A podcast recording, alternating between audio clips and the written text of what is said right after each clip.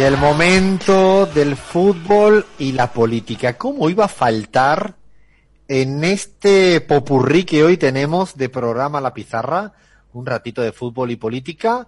Aquí vamos a decir siempre y cuando Alberto Fernández lo permita, pero no en el mismo sentido que decimos esto de Lenin Moreno. Lo de Lenin Moreno es porque a veces cierra la emisora, así, pero bueno, pero se le ocurre. Eh, ahora Radio Pichincho Universal ha dicho cosas feas, vamos a cerrarla 15 días. La democracia ecuatoriana. La democracia ecuatoriana está en sui generis. Ya le vamos a dedicar semana próxima a ver si se aclara el panorama electoral allí para poder ordenar y explicarle a tanta gente que está interesado en lo que vaya a ocurrir en el Ecuador en febrero que tenemos las elecciones presidenciales dentro de muy poquito. Estamos tan cargados de citas electorales. Tenemos Bolivia mañana, tenemos la semana que viene el plebiscito chileno y tenemos una investigación maravillosa de la semana que viene, de los plebiscitos, sobre la cantidad de plebiscitos y referéndums extraños, insólitos que ha habido en América Latina y en el mundo, pero para el próximo sábado, próximo a la cita de los chilenos y las chilenas. Antes, fútbol y política, lean. Mira que tenemos material y tú quieres hoy irte a un barrio, a un barrio mítico de Buenos Aires. Hoy no voy a equivocarme. Al barrio de Boedo. ¿Voy bien, Lean? Voy, bien, voy bien, al barrio de Boedo. Porque esto es lo que me hicieron en el test de argentinidad la, hace ya varias semanas, que me pusieron ahí la trampa y caí, caí, caí, caí. Estamos hablando de San Lorenzo de Almagro. Lean, ¿qué tienes que decirle a la gente en esta sección de fútbol y política hablando de este club de fútbol?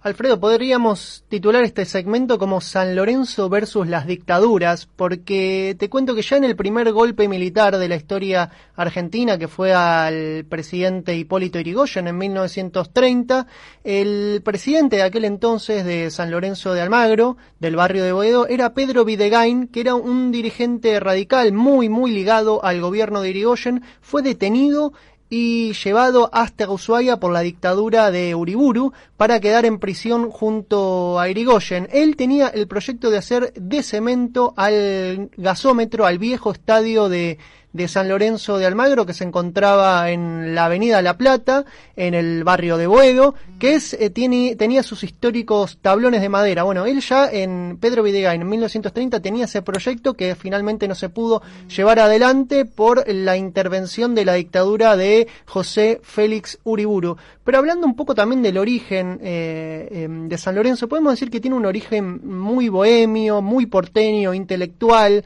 de clase media. Es un barrio bohemio, de clase media. De, eh, Me gusta mucho, ¿eh? Me encanta el barrio de Boedo. Sí, que residen muchos artistas, muchos músicos han residido ahí también, muchos intelectuales. Es un barrio muy, pero muy lindo, pero además de ser eh, bohemio, también es eh, rebelde. Se puede decir que es rebelde porque se ha rebelado San Lorenzo contra las dictaduras y sobre todo tiene un enfrentamiento especial con la última dictadura militar más particularmente estamos hablando de la dictadura de Videla. ¿Por qué?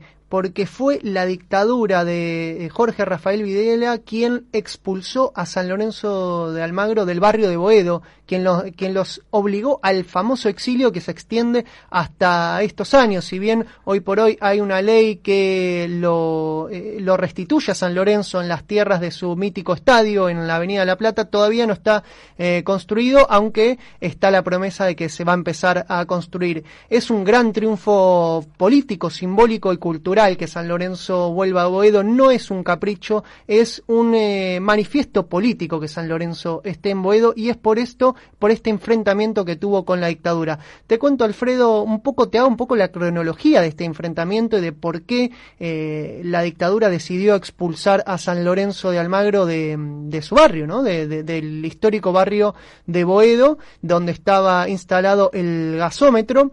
Te cuento que en 1976, como bien decíamos, fue el golpe de Estado. El 24 de marzo fue derrocado el gobierno de Isabel. Eh, se instala el proceso, el, autoproclamado proceso de reorganización nacional. Y en 1977, en medio de la dictadura y la desaparición de personas, fueron las madres de, Plaza de Mayo quienes realizaron su primera aparición en un acto público. ¿Dónde fue? Fue en el gasómetro, Alfredo, de Avenida La Plata, más precisamente el 20 de junio. Ahora te suena porque un poco la bronca de la dictadura con San Lorenzo?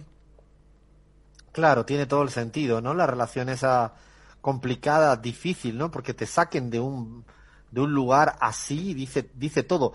Lean, eh, eh, no estoy equivocado si digo que San Lorenzo, voy a decir cualquier cosa, sí.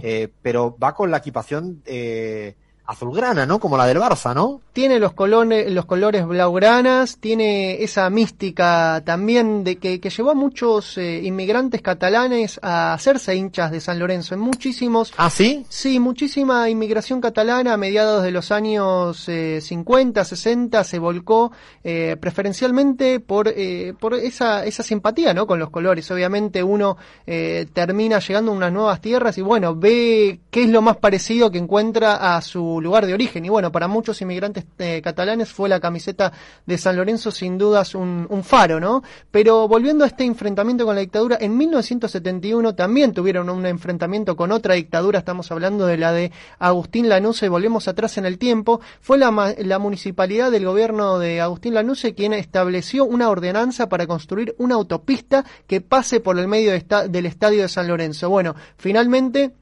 esa, eh, esa, ordenanza fue la que eh, trae de nuevo la dictadura de Videla pocos años después para obligar a San Lorenzo a irse de esas tierras. Incluso en el medio de la Copa del Mundo en 1978, el relator José María Muñoz en las transmisiones oficiales de los partidos intimaba a las autoridades de entonces del Ciclón desde su micrófono decía que eh, el, el brigadier Cacciatore, quien estaba a cargo de la municipalidad de Buenos Aires, está muy disgustado con el club por la permanencia en su predio de la Avenida La Plata. Era un apriete constante, Alfredo, para que San Lorenzo deje las instalaciones que finalmente esto iba a ocurrir en 1979.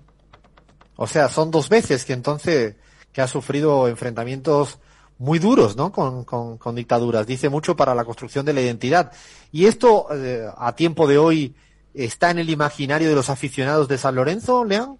Alfredo, sí, sin dudas. Bueno, en 1985 finalmente la empresa, una famosa empresa francesa de supermercados, se instaló su primer supermercado en Capital Federal en lo que son las instalaciones eh, del viejo gasómetro de Avenida La Plata. Alfredo, está llegando Alberto Fernández, está hablando. Vamos a tener que está parar. por ahora, hablar, vamos a tener que parar. Y bueno, después en algún momento seguiremos contando la historia de San Lorenzo. Claro que sí.